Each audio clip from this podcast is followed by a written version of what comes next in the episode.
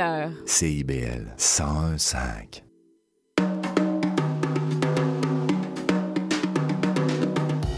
Zine Tonic, c'est une émission dynamique sur le fanzine, la culture underground et les archives littéraires au Québec. Je reçois un, une zineur, zineuse pour jaser d'inspiration et de création. Chaque mercredi 18h sur les ondes de CBL 105 FM Montréal.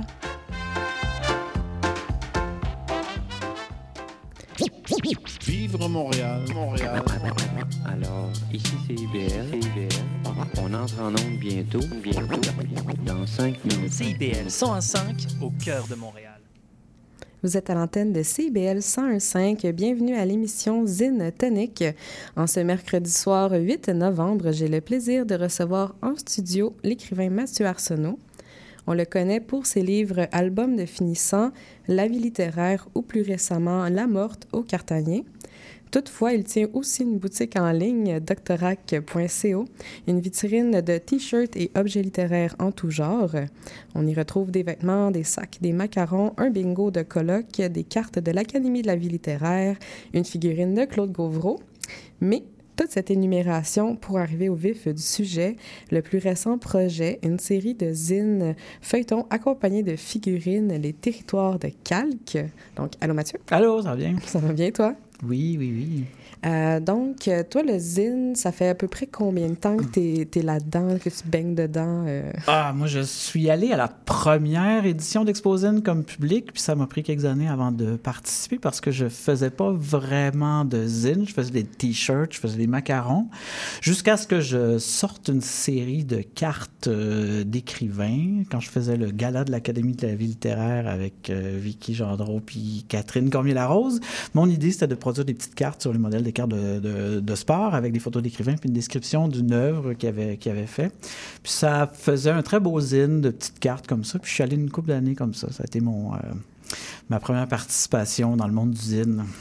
Puis, donc, aujourd'hui, on arrive avec un, projet qui vraiment se déploie de, de plusieurs manières, les territoires de calque. Est-ce que tu veux décrire un peu euh, c'est quoi ce territoire euh, de calque-là?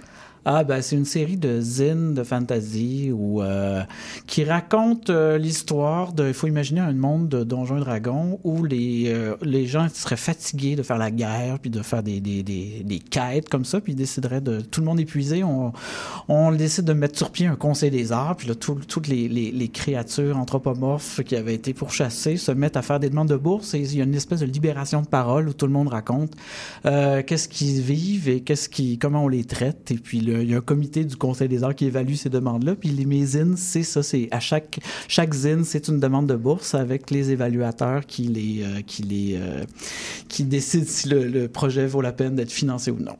Puis, ben, ça, c'était parti de où cette envie-là de créer tout cet univers-là, tout ce monde qui se tient en lui-même? Puis, pourquoi la fantasy un peu, si c'est la même question? Euh, ben, mon dernier, mon dernier livre, euh, ça s'appelait La Morte, puis j'ai commencé à l'écrire quand je me suis mis à rêver à mon ami qui était mort depuis de, de quelques années, puis je me suis rendu compte que les rêves que je faisais, je les contrôlais pas, puis il y avait des choses qui se passaient. Euh, je les notais en me réveillant, j'ai écrit mon livre comme ça, mais ça m'a permis d'entrer en contact avec quelque chose qui était comme non humain, c'est-à-dire un fantôme. Puis j'ai traité ça de la manière la plus sérieuse possible. Euh, puis j'ai, ça m'a fait réaliser que le fantôme, ça pouvait être un phénomène euh, éthique plutôt que surnaturel ou ésotérique. Fait que ça m'a donné vraiment un nouveau rapport à la littérature qui m'a permis de poser la question de qu'est-ce que c'est le non-humain, qu'est-ce que c'est nos relations avec les non-humains? Puis j'avais commencé à travailler sur un livre sur les animaux. Puis je me suis rendu compte que la question, c'était pas les animaux, mais l'absence des animaux, comme l'absence de mon ami avait été le sujet du livre précédent. Mais c'était plus difficile parce que l'absence des animaux était difficile à traiter. Puis à un moment donné, je me suis rendu compte que la fantasy avait le potentiel de parler de tout ça parce que on trouve des intermédiaires dans la fantasy, des non-humains qui sont anthropomorphes, des créatures comme les orques ou une femme araignée ou toutes sortes de personnages qui sont à la frontière entre les humains et les animaux. Pourquoi on pourrait pas avoir des animaux qui parlent, qui parleraient de leurs conditions, qui euh, puis ça me permet de, je fais cette série-là pour réfléchir justement aux privilèges humains, aux relations entre les humains et les non-humains. Et puis la fantasy, c'est beaucoup plus propice à mon sens que que ma manière de travailler que je faisais jusqu'à maintenant. Oui, puis le, le- en fait, il y a deux numéros. Ouais. euh, à, à date. Puis euh, le premier, euh, c'est ça porte sur la demande de bourse de, je m'excuse si je le prononce mal, Yalophora Saturni, qui est un orque qui demande une bourse, en fait, pour une tournée de chansons. Euh, donc, en fait, le zine, ça, de- ça, ça contient cette demande-là, l'évaluation, puis aussi une carte. Donc, tu as créé tout ce contenu-là, en fait, pour euh, vraiment réfléchir à, à ce que tu dis, la, la relation du humain, non-humain, puis qu'est-ce qu'on peut exprimer par, euh, par tout, en fait, euh, les animaux, euh, l'anthropomorphisation des animaux. Euh, ouais, le numéro un, c'est ça porte sur euh, il y a une thématique très très euh, décoloniale parce que c'est comme des euh, des gens, euh, les orques, des, des, créatures qu'on aurait pourchassées et tuées gratuitement pendant des siècles, puis soudainement, comme on se rend compte qu'ils ont quelque chose à dire, puis euh, quand on les laisse parler, qu'est-ce qui qu'est-ce qui se passe, puis quand ils font une demande, qu'est-ce que qu'est-ce comment les humains qui financent le Conseil des arts peuvent réagir à ça?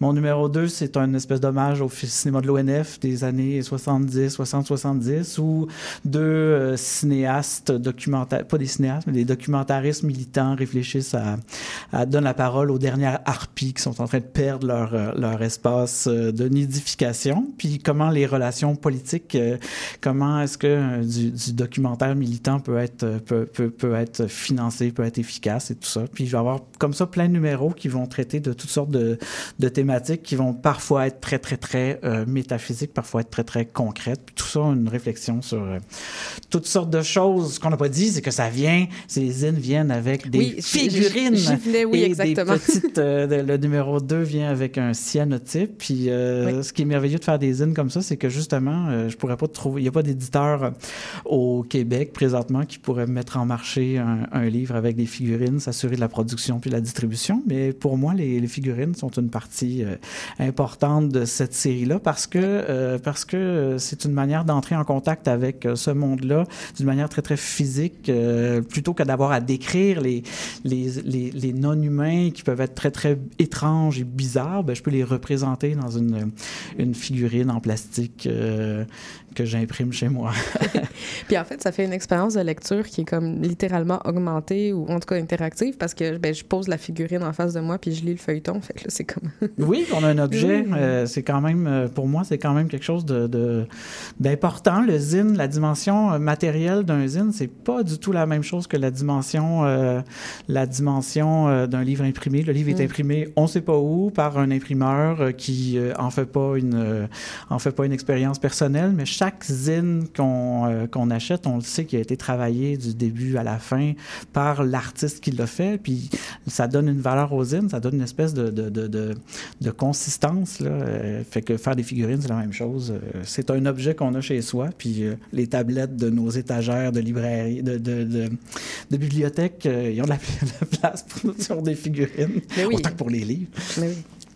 Puis, mais en fait, c'est ça, parce que tu, faisais, ben, faisais des livres, euh, en guillemets, faire des livres, mais écrire des livres, publier des livres. Puis là, en faisant ce projet-là, qui est plus in, plus, ben, en gros guillemets, artisanat, je sais pas si tu le perçois comme ça, mais est-ce que ça te réconcilie avec euh, ce craft-là de, de créer euh, de A à Z, justement, comme tu disais?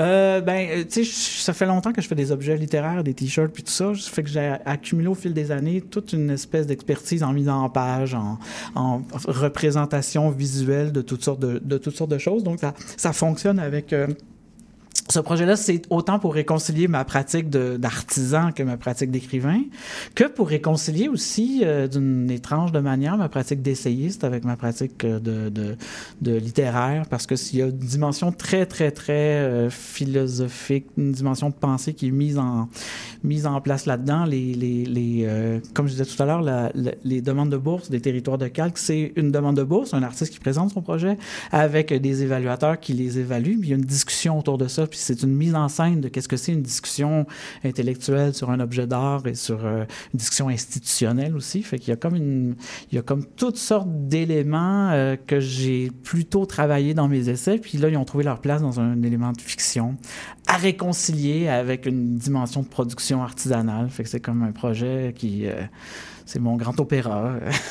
la musique et, et, et- et chant et, et écriture. La, la, la, la- oui, oui, euh, au carrefour de toutes les disciplines. C'est euh, ça. Mais euh, si on revient à la fantasy, parce que là, c'est ça, on touche plein de territoires, euh, la fantasy comme genre littéraire, le zine, mais euh, en fait, on, avant, avant d'entrer en ondes, on parlait de- du choix de la fantasy Mm. comme un, un terrain pour représenter des, choses de la vie réelle, en fait, qui est utilisé de manière différente. On parlait que dans différentes cultures, en fait, ces questions-là ne seront pas posées de la même manière et donc feront une production différente. Donc, est-ce que, en fait, la fantasy, c'est... Toi, comment tu l'utilises dans, dans les territoires de calque pour... euh, tu parlais des essais. Qu'est-ce que tu, vas questionner? euh? Ben, la, chose qui est, la chose qui est trompeuse quand on pense à la fantasy, c'est qu'on a souvent tendance à, penser à la dimension la plus conservatrice de ce, de ce, courant-là, avec euh, un regard sur le passé, dans le temps où il y avait des chevaliers, puis des rois, puis euh, des batailles, puis tout ça. Mais la fantasy, ça peut être aussi un pas de côté qu'on fait sur la, réalité qui permet de réfléchir à la réalité. Tu sais, il y a les, euh, les voyages de Gulliver, si on les lit, c'est pas juste du divertissement, c'est vraiment une réflexion du, au, du 18e siècle sur des choses qu'on prenait pour, pour, acquis dans une société qui fonctionnait plus très bien. tu sais. De la même manière, la fantasy, ça peut être ça. Il y a une afro-fantasy, une fantasy autochtone qui est pas du tout la fantasy américaine ou qui est beaucoup centrée sur le pouvoir individuel par la magie qui te donne un pouvoir sur les autres. Euh, la fantasy euh, euh, européenne est aussi pleine, riche de tout un paquet d'autres euh, d'autres euh, d'autres dispositifs, d'autres tropes, d'une réflexion sur qu'est-ce que c'est la, la qu'est-ce que la, la, la société, le monde, vivre ensemble. On n'est pas obligé de justement de refaire euh, Harry Potter ou le Seigneur des Anneaux quand on fait de la fantasy. On peut tout tout déplacer ça. Puis ce qui comme il n'y a pas beaucoup encore présentement, il y a de la fantasy québécoise, mais il n'y a pas une tradition, il n'y a pas une filiation, il n'y a pas beaucoup beaucoup de, d'éléments en commun qu'on peut mettre en commun, mais il y a une matière du une matière de ce que c'est vivre au Québec qui remonte à la Nouvelle-France, qui parle de qui peut parler de, qu'est-ce que c'est no- notre rapport au euh, notre rapport à l'autre, notre rapport à nous-mêmes, puis personne en a pas personne, mais on n'a pas encore commencé beaucoup à travailler ça de cette manière-là. Euh, je ne sais pas si tu veux me parler de, de, de- de ton rapport aux grandeurs nature.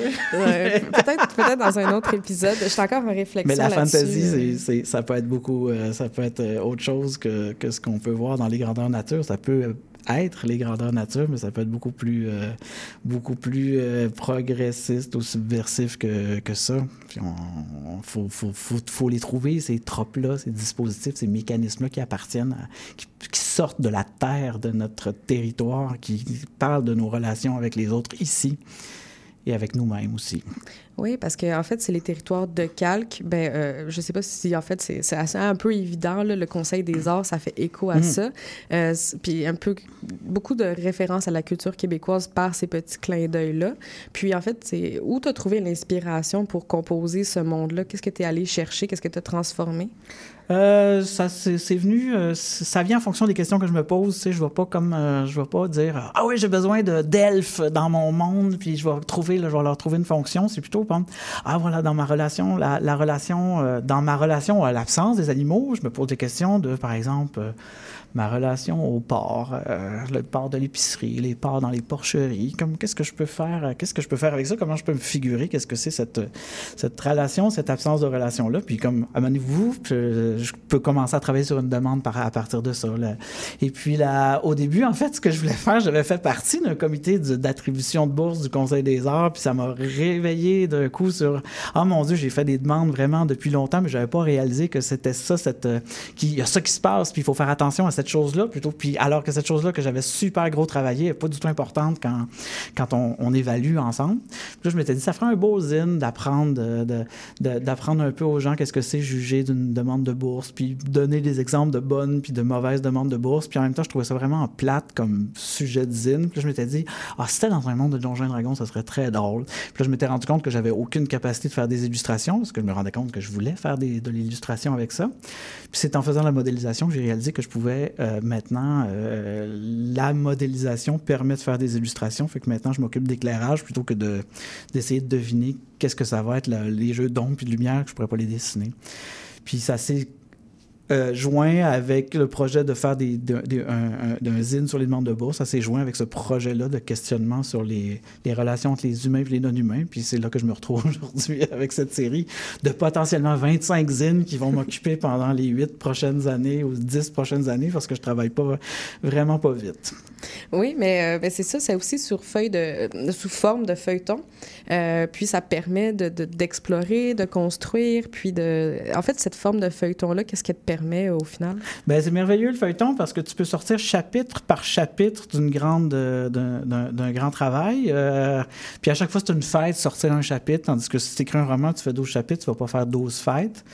Euh, Il y a aussi une, marge de profit qui est potentiellement plus intéressante que de recevoir 10% de droits d'auteur sur un grand livre que tu que écris aussi, que tu publies aux 6 ans. J'ai plus que 10% pour chaque zine que je, que, je, que je publie. La dimension mise en page, euh, la dimension, euh, tout, tout, tout, peut être, euh, tout peut être différent. tu sais. Il n'y a pas, pas besoin d'avoir un, un- un format, un format de, de, qui, imprimable euh, euh, dans les presses traditionnelles, mettable en marché au Salon du Livre ou ailleurs. C'est vraiment... euh, Puis le feuilleton, on n'a on a pas beaucoup de... Il n'y a, pas beaucoup une, vibe de feuilleton présentement, puis je trouve ça vraiment intéressant comme l'idée de faire une, de faire une série comme ça, puis d'accrocher petit à petit un public qui va se mettre à suivre ça, parce que chacun de mes zines, j'étais super chanceux, je ne l'ai pas pensé comme ça, mais chacun de mes zines est comme un épisode de sitcom. Tu n'es pas obligé d'avoir suivi les cinq épisodes avant pour voir cet épisode-là. Chaque- chacun est indépendant, mais il y a des éléments dans chacun des zines qui te permettent de suivre la, la, la série jusqu'à la fin. Puis comme c'est la fantasy, tu peux mettre comme des éléments de mystère, des trucs qui sont pas résolus. Là, tu vas te dévoiler des éléments euh, petit à petit, puis ça, ça permet de... Ça rend la lecture super comme... Ah, genre, oh, shit, cette chose-là... ah, un gros morceau aujourd'hui, là, du grand secret euh, de Drépanide. Oui. Puis, ben, tu parles du public, justement. Ça a été quoi la réception de ces deux premiers numéros-là? Euh, Euh, ben, tout le monde qui l'a, tout le monde qui l'a lu euh, a tr- a trouvé ça euh, très intéressant. J'ai été vraiment surpris de voir. Je suis surpris de voir apparaître un, un public de fantasy là où je pensais pas qu'il y en avait. Mm. tu sais. Je, je fréquente des, des, des dizaines et des dizaines d'artistes, des écrivains, des artistes visuels, et personne ne parle jamais de sa passion pour les RPG ou la, les jeux de rôle ou la, la fantasy. Puis c'est ça qui apparaît soudainement, il y, a des, directeurs de maisons d'édition qui ne font que lire la fantasy, puis, que, ils n'en parlent jamais. Puis quand ils voient ce truc-là apparaître, parce qu'il y a une dimension plutôt institutionnelle dans ma représentation de l'institution, tout le monde dit « Oh, c'est malade, c'est malade ». Ce qui est difficile, par exemple, c'est de, faire le marketing de ça. J'ai pas de budget beaucoup pour... euh, et pas beaucoup de moyens de diffuser ça. C'est en vente sur ma boutique doctorac.co, puis a quelques librairies qui peuvent, euh, qui peuvent les prendre, mais euh, ça va être un... Si je fais une demande de bourse, pour mes demandes de bourse, il va falloir que je mette une bonne partie de budget pour la mise en marché, parce que c'est... Quand on fait un zine puis on veut en vendre, c'est plus... C'est la chose qui est un peu plus difficile que, que les autres. là. La conception, c'est super le fun, c'est super facile, mais la mise en marché... euh, Il y a une limite à ce qu'on peut faire par soi-même comme Oui. artiste indépendant, autonome. là. Oui, parce que justement, euh, c'est pas le genre d'objet que tu vas porter dans une librairie ou que tu confies la distribution à un, un distributeur euh, quelconque. C'est vraiment, c'est plus vraiment de particulier à particulier. Ouais, ben tu peux faire une- un dépôt de consignation, mais à la condition que tu aies une marge de profit qui permette Mm. d'é- d'éponger la, la consigne, le, le- le- ce que la- le, le- le montant que le libraire va se garder. Ce qui fait que dans la production, il faut préparer ça aussi. Mais la marge de profit est quand même bonne, mais il faut quand même s'occuper d'aller les porter, de, de, de, de, de, tenir compte du, quand il en manque, puis tout ça. Puis même avec ça, je- quand on fait un zine, euh, ça va changer, ça a tendance à changer, mais y les critiques vont pas en parler. y c'est difficile d'avoir cet accès-là à plus grand public que le, petit réseau, mais j'espère que on va trouver collectivement une solution, que je vais en trouver une avec le, à mesure que je vais faire ça. Puis, euh, oh, j'ai oublié ma question, mais c'est pas grave. Euh, parce que, oui, ben, on parle du monde de la fantasy. J'ai retrouvé ma question. Puis, euh, le monde du zine, en fait, comment est-ce qu'ils ont reçu ça, cet objet euh, littéraire-là? Euh, ben, tout le monde trouve ça euh, super intéressant, mais j'ai très hâte d'aller. euh, tu sais, comme le, le- ça vient avec des figurines, mais personne n'a vu les figurines à part sur les réseaux sociaux. Mais l'expérience, c'est ça qui est magique de faire des figurines, puis de faire des objets qui sont comme ça, c'est que quand tu les vois en personne, c'est tellement différent de quand tu les vois euh, sur les réseaux sociaux. Fait que j'ai très hâte de pouvoir présenter ça à Exposine ou euh, dans des dans des foires comme ça, parce que les objets, euh, notre rapport au réel, notre rapport aux objets, quand on l'a dans la main, c'est vraiment quelque chose de différent. C'est, ça qui fait que c'est merveilleux faire un zine, mais c'est ça qui fait que c'est difficile aussi, c'est qu'il faut, faut, arriver, le- faut arriver, faut arriver à trouver les gens en personne pour qu'ils puissent euh, le tenir dans leurs mains, ce zine-là. Oui, puis ben, on, va revenir à la matérialité parce que tu en as parlé un petit peu de comment faire ce zine-là. Euh, ben, en fait, la figurine qui accompagne le zine, mais euh, c'est qu'en fait, c'est une imprimante 3D. Puis tu t'es appris un peu comment euh, imprimer, comment composer les pièces. Oui, oui, j'ai appris la modélisation à partir de rien dans un logiciel open source qui s'appelle Blender. Puis je me suis acheté. C'est pas très cher une imprimante 3D. Puis le matériau de l'impression 3D est pas très cher, mais c'est très, très artisanal. Donc, il y a tout le temps des. Il y a une bonne communauté, mais on c'est, tout le temps en train de pas marcher comme il faut. Puis il faut toujours que tu trouves pourquoi ça n'a pas marché. Puis tu deviens mécanicien, tu deviens ingénieur. faut que tu saches qu'est-ce, pourquoi ça imprime pas. tu sais, que, pourquoi c'est tout croche. C'est super long à apprendre, c'est très technique, mais il y a quand même moyen de stabiliser son environnement de travail pour avoir toujours des bons résultats. Puis au fil des années, tu sais, j'apprends à tous les petits détails de comment assembler les pièces, comment euh, les, imprimer pour pas qu'ils cassent, l'or- l'orientation, le sens, le niveau de, détail que je peux avoir. Puis une fois que ça fonctionne bien, c'est vraiment merveilleux parce que c'est quelque chose de... C'est quand même magique de voir apparaître le, truc que tu as juste vu visuellement, puis tu as, travaillé, puis là, bouf, tu le vois, tu le vois monter tranquillement sur plusieurs heures, puis à la fin, tu as un objet. Il y a une Mm. magie de l'objet qui est, qui, est, qui est pas celle d'un texte qui sort d'une imprimante. Là. Puis est-ce que tu as d'autres projets un peu dans, le- dans le genre avec l'imprimante ou euh, où tu comptes aller vraiment euh, après les 25 prochains numéros? Je sais pas, je vais être ou euh, où c'est vraiment tu te consacres à perfectionner cet aspect-là? Ben là, depuis trois ans, je travaille sur apprendre à faire des figurines articulées. C'est hyper difficile d'arriver à faire ça, d'arriver à avoir une bonne rigidité, des trucs qui vont pas casser, de la belle peinture, des trucs durables. Euh, je continue de faire des t-shirts, mais le, le- personne fait des figurines d'écrivains, euh, articulées encore moins. Pas beaucoup de monde dans le monde entier font des figurines articulées. Euh, Ça se compte sur les doigts d'une main. Puis moi, petit à petit, c'est hyper long. Chaque articulation, c'est un problème à régler.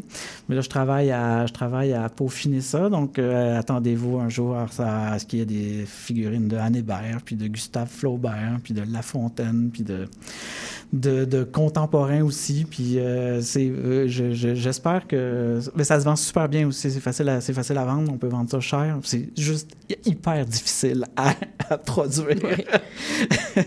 Mais euh, puis, cette production de figures littéraires-là, est-ce que ça t'amène des réflexions justement sur la vie littéraire, ce, ce- terme-là que tu connais un peu? Des réflexions, je ne sais pas, mais je trouve ça très, très, très, très intéressant de, de me réapproprier euh, ce qui était des objets pour les enfants, des jouets, puis un système d'articulation qui était fait pour des super-héros qui ont des postures, euh, toutes sortes de postures. Puis quand tu fais une figurine de Claude Gauvreau, qu'est-ce qu'est-ce- qu'il peut faire Claude Gauvreau à part être assis, écrire, puis lire dans une soirée de poésie? Puis il est super articulé pour ça. Je trouve ça merveilleux d'avoir un 13 points d'articulation qui m'ont demandé 500 heures de travail pour huit postures possibles. C'est la, c'est la, le luxe absolu merveilleux de faire des, de faire des figurines. Puis euh, je sais pas où ça va m'amener, mais euh, je sais que je commence à, je commence à à, comprendre puis à arriver à produire exactement ce que, ce que je voulais. Après littéralement des centaines d'heures de travail puis de retravail puis de refaire les trucs puis d'apprendre que ça c'était vraiment beaucoup beaucoup plus difficile que je pensais puis ça c'était vraiment plus facile que je pensais. Fait que mon, mon, mon avenir ça va peut-être euh, pour les prochaines années ce serait ça serait faire des zines puis euh, faire des figurines puis continuer de faire des ateliers des conférences euh, travailler sur les, les ce genre d'activités là puis essayer de boucler mon budget sans me faire euh, évincé de mon appartement qui me coûte pas très cher. On te le souhaite. euh, Ah, merci. On te le souhaite. Puis, euh, pour conclure, est-ce qu'on peut avoir un petit sneak peek du prochain euh, numéro euh, des territoires de calque? Oui, le numéro 3 que je suis en train de, de- de préparer, c'est sur une, une, une- une ancienne nécromancienne qui a fait la guerre en- avec un pouvoir euh, magique euh, maléfique et puis qui s'est lancée dans la danse contemporaine et puis qui, qui, re- qui- découvre le pouvoir de...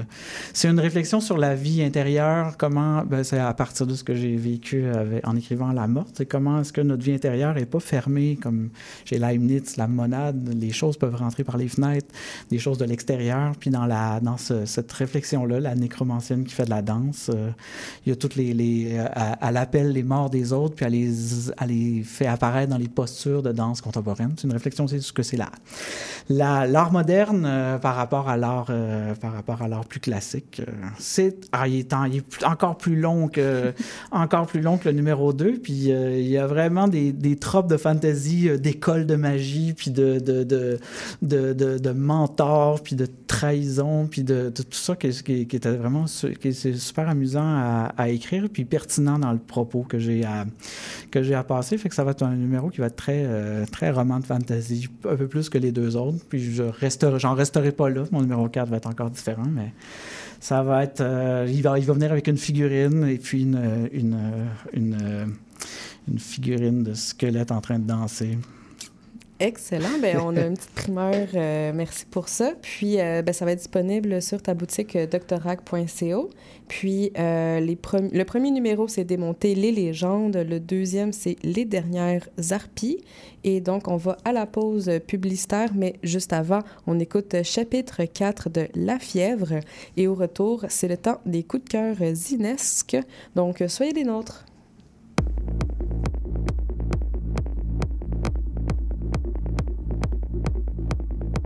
Mode action, t'as la motivation, il court plus vite que toi, mais ton souffle est plus long. Y a de l'espoir si t'es encore debout, il est pas trop tard pour fuir l'abattoir. Plein de ressources, d'aplomb et de courage, motivé par la course, le mouvement te soulage. Tu y crois, tu pourras te défendre, mettre le feu au toit, rebâtir dans les cendres. Est-ce l'eau qui te rend si positif ou bien est-ce la lame de ton canif? Tu cherches parmi l'urine et les corps, les restes de repas, les lambeaux d'un trésor. Le jour, dans le trajet des provisions, tu fais des détours, espère un compagnon. La nuit, tu retournes dans ton nid, les cris sont nombreux, tu rêves au silencieux.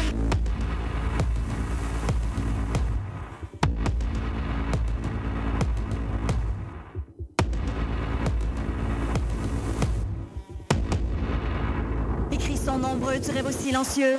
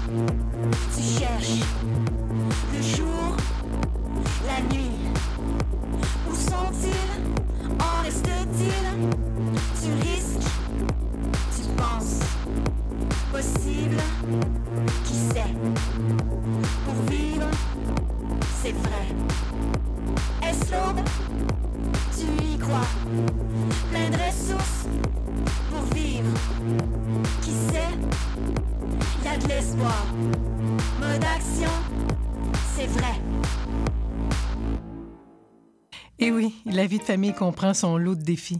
Ici Chantal Rodet, votre animatrice et coach familial. Je vous invite à écouter mon émission Au cœur de la famille, qui est diffusée tous les mercredis soirs à 19h sur les ondes de CIBL 101,5 FM Montréal. Chaque semaine, j'aurai l'occasion de vous partager des conseils et des anecdotes qui, je l'espère, vous donneront un second souffle pour vous aider à faire face aux défis que vous rencontrez au quotidien. C'est un rendez-vous tous les mercredis soirs, 19h, sur les ondes de CIBL. J'adore. Nous sommes votre rendez-vous de la fin de semaine. En compagnie de nos collaborateurs, on vous informe, divertit et on vous joue le meilleur du hip-hop, afro et rap. Votre dose de bonheur radio électrisant et contagieux. Samedi dès 11h, c'est Chadamar FM sur CIVL 1015 Montréal. Ici Maude Desbois. À l'effet durable, on parle d'environnement, de défis de société et de développement durable en s'appuyant sur l'actualité environnementale. C'est un rendez-vous tous les mardis 10h, rediffusion lundi 8h sur les ondes de CIBL 1015.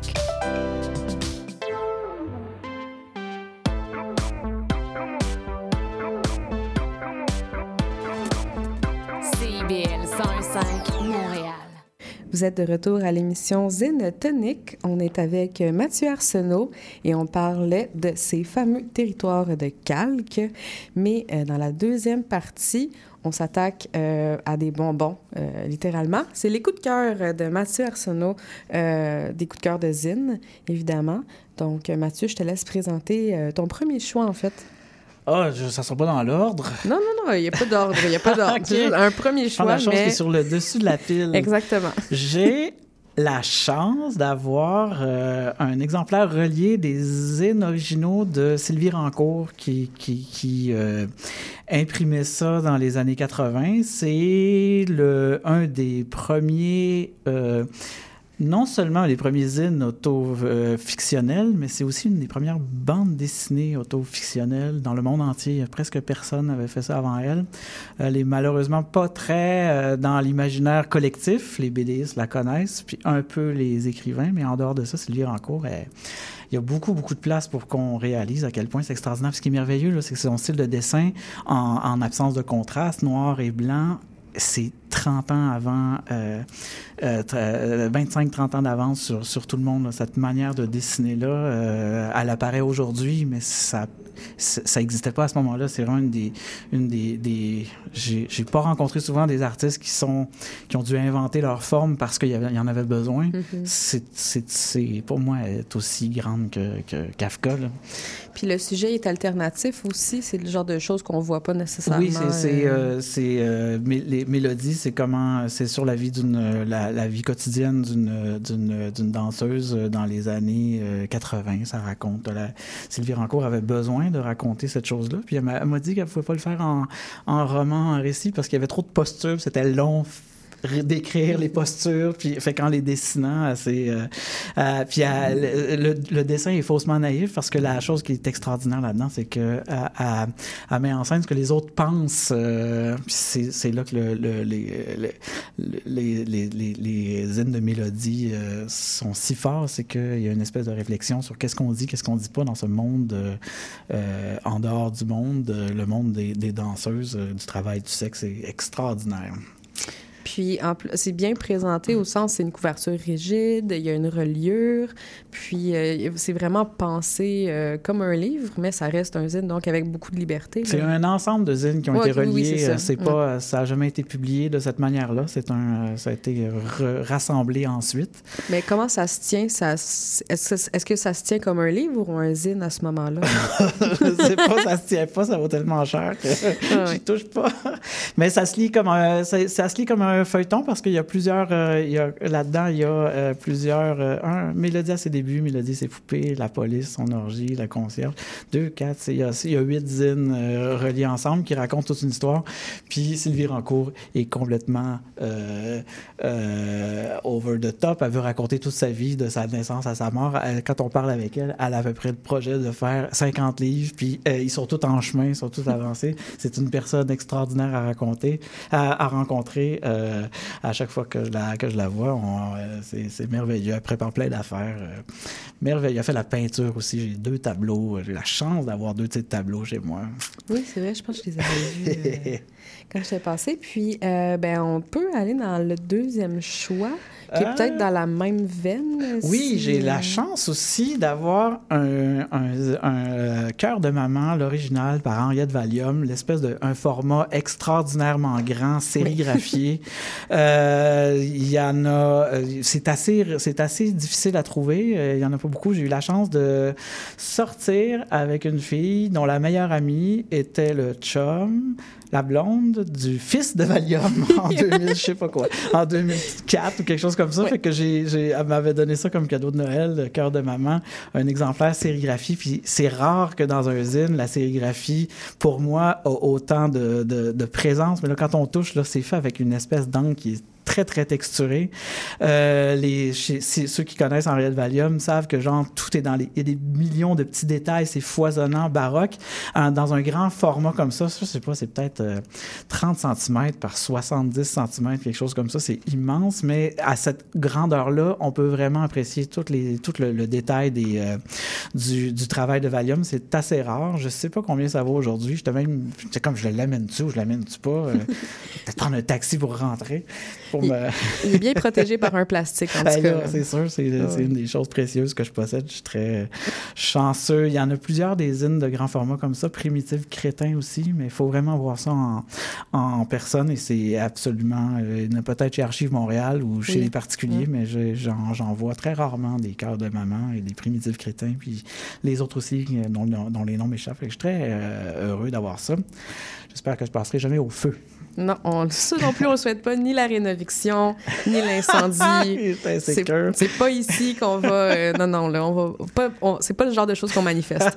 Mais euh, pour Henriette Valium, en fait, pour euh, mentionné un peu pour les personnes qui le connaissent pas, pour- on pourrait le décrire rapidement. C'était un artiste qui faisait des affiches, entre autres, mais c'est aussi qui avait Oui, c'est un artiste multidisciplinaire de- qui, a, qui a surtout fait sa place dans le monde du zine. C'était un des grands du zine euh, qui a eu une reconnaissance euh, internationale, euh, en France euh, surtout. Et puis, aux États-Unis aussi, mais c'est un, c'est un artiste complètement, complètement, qui vient du monde du punk. C'est c'est des œuvres qui sont d'un cynisme pas du tout, pas du tout pessimiste, pas du tout réactionnaire. C'est un, c'est très très très très riche. Il y a du, tout est tout est tout est tout est merveilleux chez Henriette Valium. C'est un une des grandes euh, un- un- une des grandes œuvres de la culture euh, québécoise et canadienne qui est malheureusement pas très connue. C'est très très trash aussi. C'est très Oui, c'est oui, oui. vraiment pas pour tout le monde, mais c'est pas c'est pas bon c'est pas bon parce que c'est trash. C'est bon parce que le, non, le, le trash fait partie d'une euh,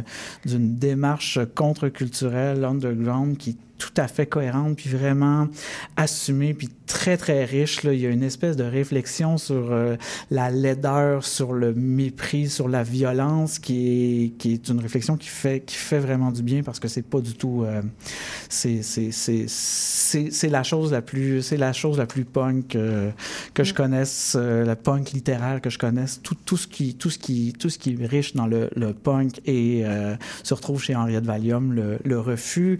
La, la la la représentation comme symptôme plutôt comme que comme solution. Tout est tout est le symptôme de la du mal de vivre puis de la violence puis de l'impossibilité de dans laquelle notre notre culture euh, politique, euh, sociale, tout ce qui est tout ce qui est dans notre monde est chez Henriette Valium représenté d'une manière qui, qui est tout à fait euh, tout à fait riche puis euh, qui la rend intéressante. C'est un de mes artistes préférés. J'en ai les larmes aux yeux quand je le lis parce que je trouve ça extraordinaire.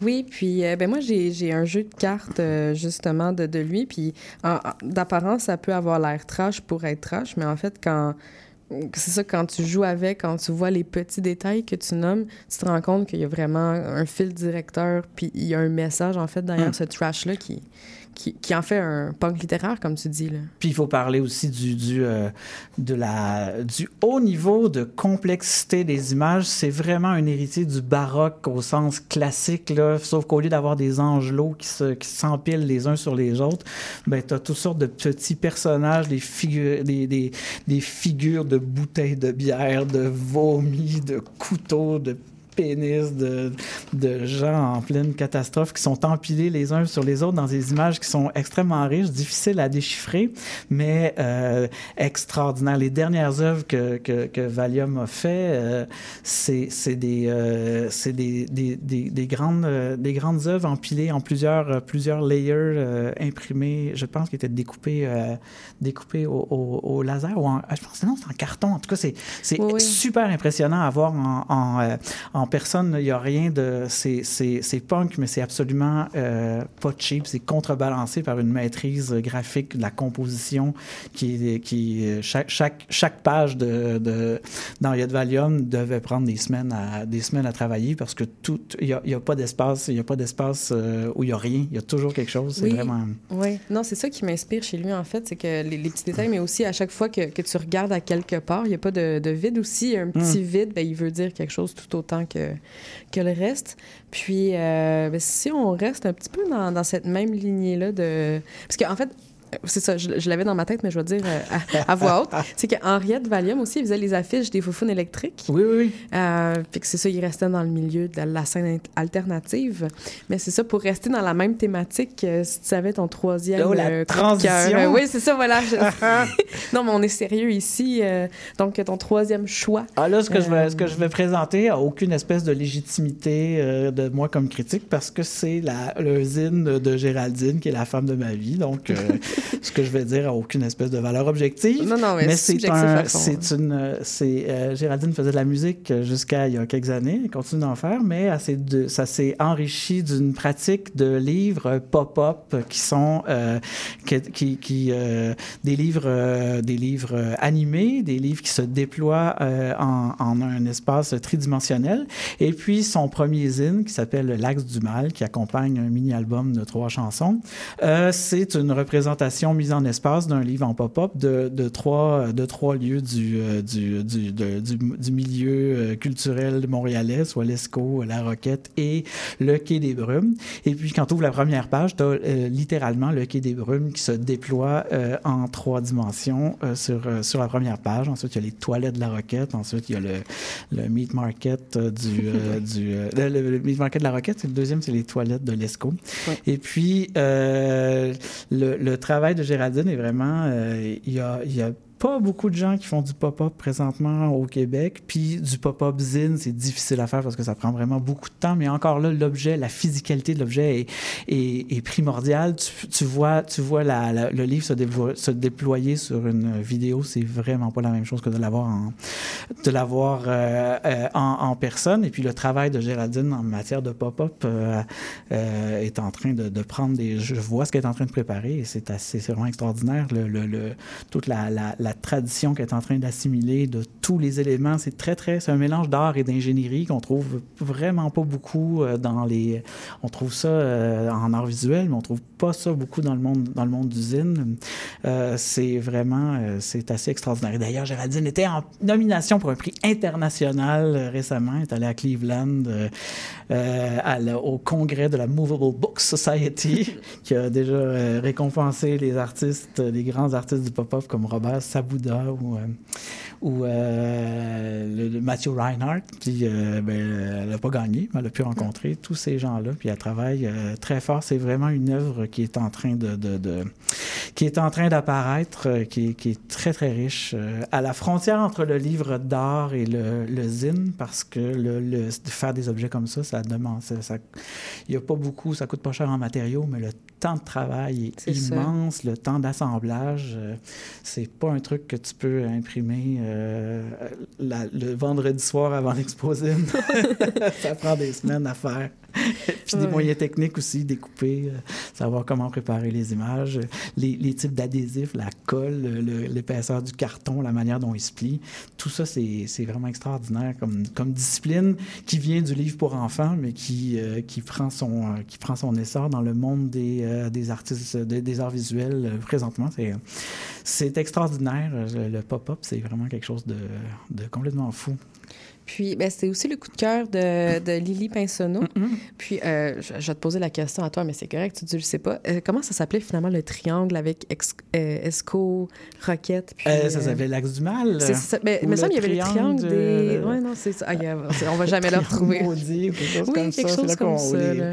Les gens vont se perdre euh, Ouais, c'est ça. le vendredi soir ou le samedi soir. Exact. Bon, on le retrouvera pas. On va le retrouver une fois dans l'émission. euh, ça va être le running gag, là. Euh, mais parfait. Puis, est-ce qu'il existe encore des exemplaires qu'on peut se procurer? Il existe pratiquement plus de- du format original, mais Géraldine en a fait des, un tout petit format, à peu près de la grosseur de mini-CD. Ça, il y en a, elles n'ont pas encore sorti. Il devrait, y en- je pense qu'il y en a une centaine en, en, euh, en production. Puis ça, ils vont être disponibles à l'Exposine. Euh. C'est exactement le même zine, mais en format plus petit. Donc, euh, il y a- y, autant de travail pour le pliage et d'assemblage, mais un format poche qui, est, qui, est, qui provoque des effets différents. C'est ça qui est merveilleux du pop-up, c'est que la physicalité donne un effet différent euh, de la- en fonction de ce que tu tiens dans la main, de comment ça se déploie, que ce soit un, un grand format ou un petit format, ça- l'expérience est complètement différente. Ouais.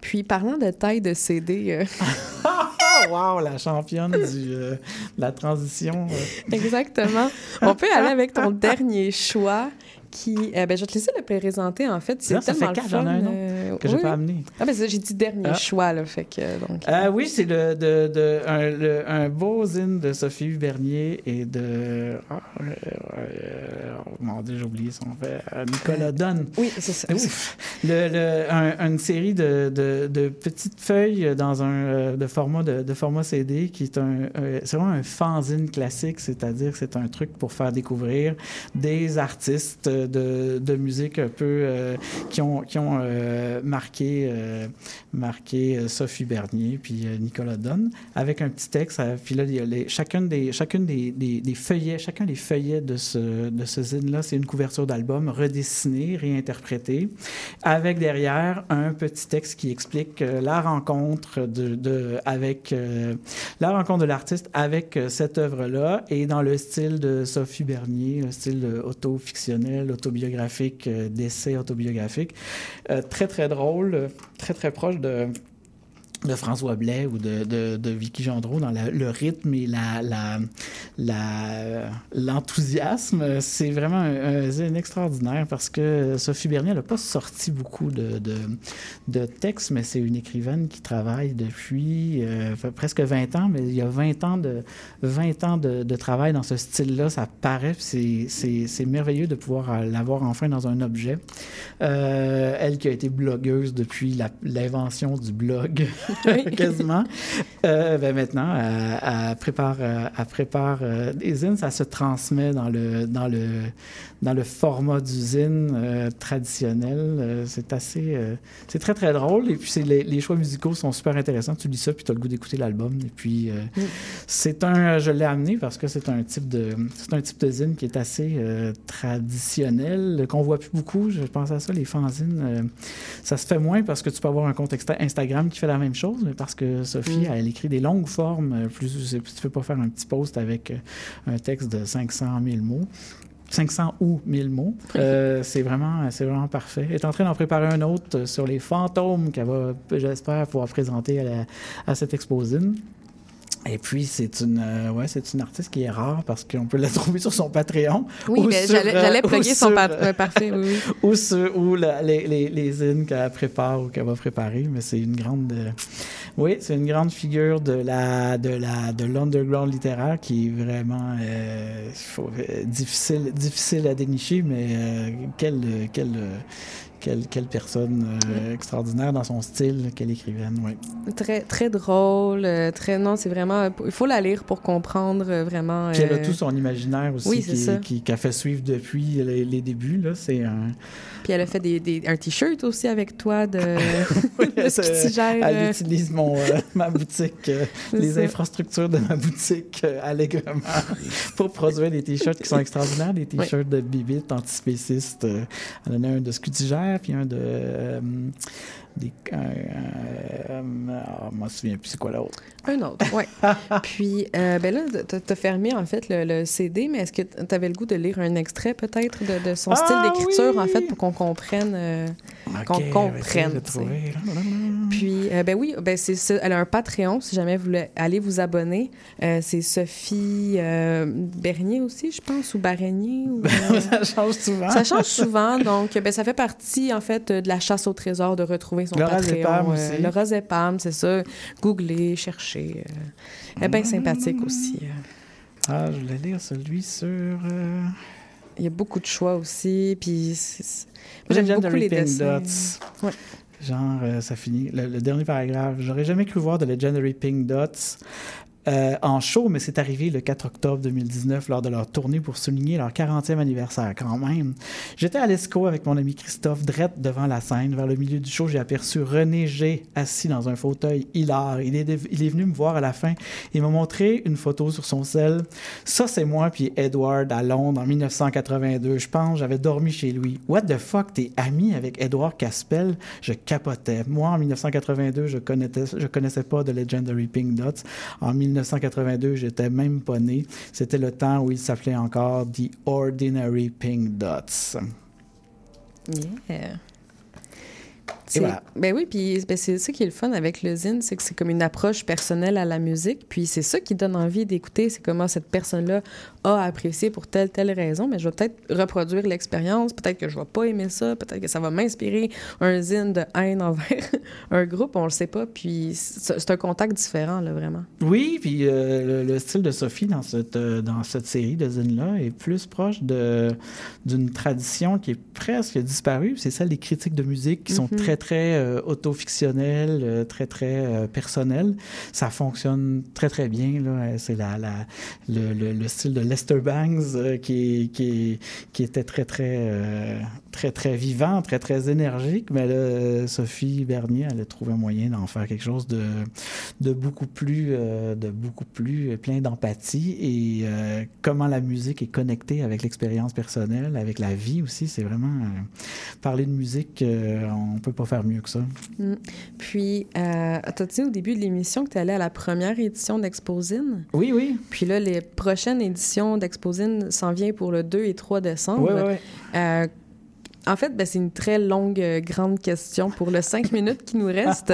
Mais euh, c'est quelle évolution, quel courant, quel changement de mentalité tu as pu apercevoir dans, dans, pas nécessairement Exposine, mais peut-être le milieu d'usine euh, francophone littéraire, si on peut réduire ça. Ben, mais- Moi, la, la- une chose que j'ai remarqué qui, qui m'a beaucoup, que j'ai trouvé extraordinaire, c'est que sur cette longue période-là, on a vu apparaître tout un paquet de savoirs techniques qui euh, émergent de on sait pas où. C'est-à-dire qu'à la première édition d'Exposine, il y avait des, les BDistes qui savaient faire des zines qui étaient déjà très beaux, mais les littéraires faisaient des trucs qui étaient photocopiés en 8,5 par 11, pliés en deux, faits dans Word. Mhm. Puis cinq ans après, dix ans après, il y a tellement de connaissances euh, techniques en matière de mise en page, en matière de, préparation des préparation des, des euh, de pliage, de préparation des zines. Les zines sont devenus super beaux. La facture graphique, le choix de la police de caractère, euh, la, la manière de, mon- de monter ça, ça vient de l'open source, ça vient d'un savoir qui était, qui était spécialisé avant. Il y avait, avant, il y avait juste les, les gens qui travaillaient en maison d'édition qui savaient servir de InDesign. Puis maintenant, avec des, à- en utilisant des copies piratées de InDesign, c'est en apprenant tout le monde. J'ai vu apparaître les gens savent, savent se servir de Photoshop. Quand, en, 2000, Mhm. en 2000, personne ne personne savait se servir de Photoshop. C'était mystérieux, étrange. Et puis maintenant, les versions open source de tout ça qui existe, euh, GIMP pour Photoshop, Inkscape pour euh, le truc vectoriel d'Adobe, le Scribus pour euh, InDesign, on peut tout faire, euh, tout faire chez soi, puis les gens apprennent à le faire. Le, le- la chose qui est merveilleuse, c'est que ce step-là va se produire dans quelques années. L'impression 3D puis la modélisation, c'est le même, la même courbe d'apprentissage personnel. Tu peux apprendre à faire ça chez toi, ça coûte pas cher. Les outils sont gratuits, ils sont juste super longs à, apprendre à, maîtriser, mais euh, ça fait partie d'un- d'une dimension de réappropriation tellement forte. À mesure que la marge de profit, que la hum, possibilité de mettre en marché, tout ça disparaît pour nous, les pauvres écrivains qu'on est, euh, on, écrit en français euh, dans un monde qui veut plus lire. C'est plus facile d'écouter Netflix, c'est plus facile de, de, de, céder à la à l'omniprésence, la domination de la culture américaine. Euh, en, en parallèle à ça, ben les, les moyens de production se, continuent de se démocratiser, puis on peut faire quelque chose qui nous coûte presque rien à faire, puis on peut le sortir, puis la chose qui la chose qu'on met en marché, on en est euh, entièrement, euh, on, on peut en être entièrement solidaire. On n'est pas obligé de suivre, de, suivre la, demande, pas obligé de suivre la mode. On peut faire ce qu'on veut. Puis la richesse de l'exposine, c'est de, de donner un certain portrait de ça. Il y a une espèce de, oui, il y a des, il y a des manières de, il y a des manières de faire qui sont très très euh, convenues, mais il y a il peut toujours y apparaître un espèce d'artiste qui sort de nulle part, qui va faire une chose euh, super bien faite, super singulière. Il va l'avoir fait avec ses propres moyens, puis il va être là année après année. On avait, euh, euh, euh, par exemple, alors je donnerai pas d'exemple, mais il y a, il y a- il y a Ouais. toujours un, il y a toujours un. Ben moi, je peux, je peux euh, mettez- mettons Jimmy Beaulieu, c'est c'est Mhm. un exemple qui me vient en tête parce que justement, il, oui, il a touché aux maisons d'édition, mais il garde Colosse puis il continue de faire Mhm. des zines quand même malgré euh, les années puis la reconnaissance. Fait que, Mhm.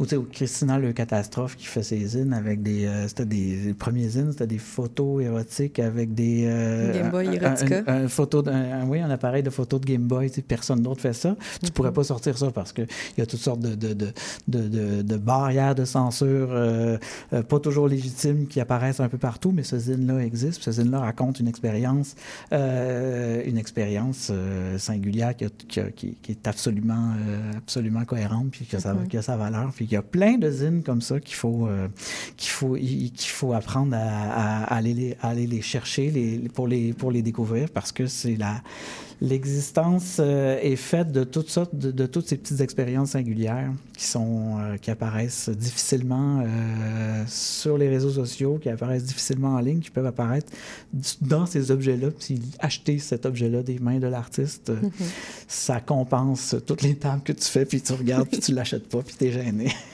Oui. Ben, je pense que ça conclut très bien, en fait, cette émission avec euh, Mathieu Arsenault, euh, Exposine, justement, qui revient le 2 et 3 décembre. On peut retrouver, justement, Christina Le Catastrophe et d'autres personnes. Et euh, également, euh, dans deux semaines, à partir du 22 novembre, c'est le début du Salon du livre de Montréal. Et il y aura l'espace Zine, où on pourra, en fait, avoir plusieurs activités, dont des tables rondes ou des ateliers. Donc, c'est un rendez-vous à partir du 22 novembre, au, toujours au Palais des Congrès, en fait. Et euh, ben, c'était tout le temps qu'on avait. Donc, euh, merci Mathieu merci euh, pour ta présence, ton temps et tes connaissances. Et on va finir avec la chanson Drama Queens de Fanny Bloom. Et on revient euh, mercredi prochain, même heure, même poste. Merci à la mise en onde, merci à Romuald. Et c'était Zénotonique sur les ondes de CIBL 101.5. Ah, C'était une bonne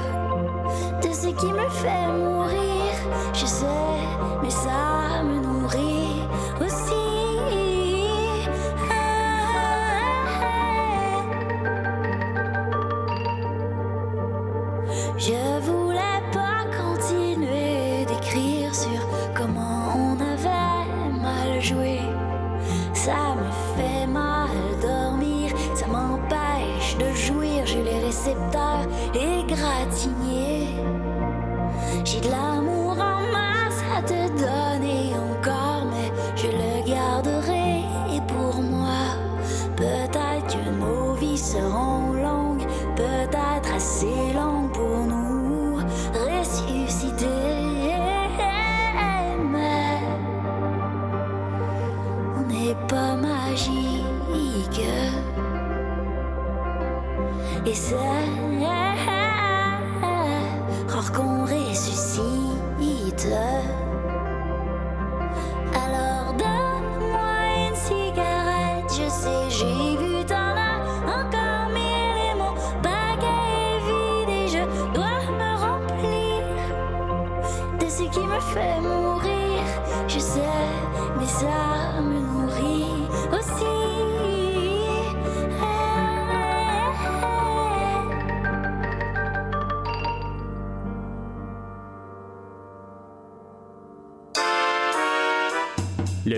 CIBL arrive sur les ondes du 101.5 FM. Courez la chance de gagner 2500 dollars en prix. Procurez-vous une carte de bingo dans un commerce inscrit sur notre site web et branchez-vous sur le 101.5 FM. Pour connaître le point de vente le plus près de chez vous, consultez le CIBL1015.com. On joue au bingo de CIBL tous les dimanches de 16h.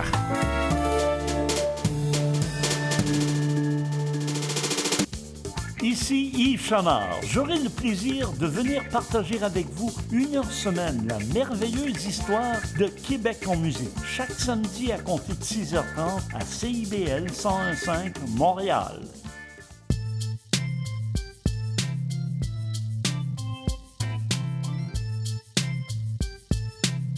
CIBL 101.5 Montréal. Vivre Montréal, Montréal. Alors, ici c'est IBL. On entre en onde bientôt, bientôt, dans 5 minutes.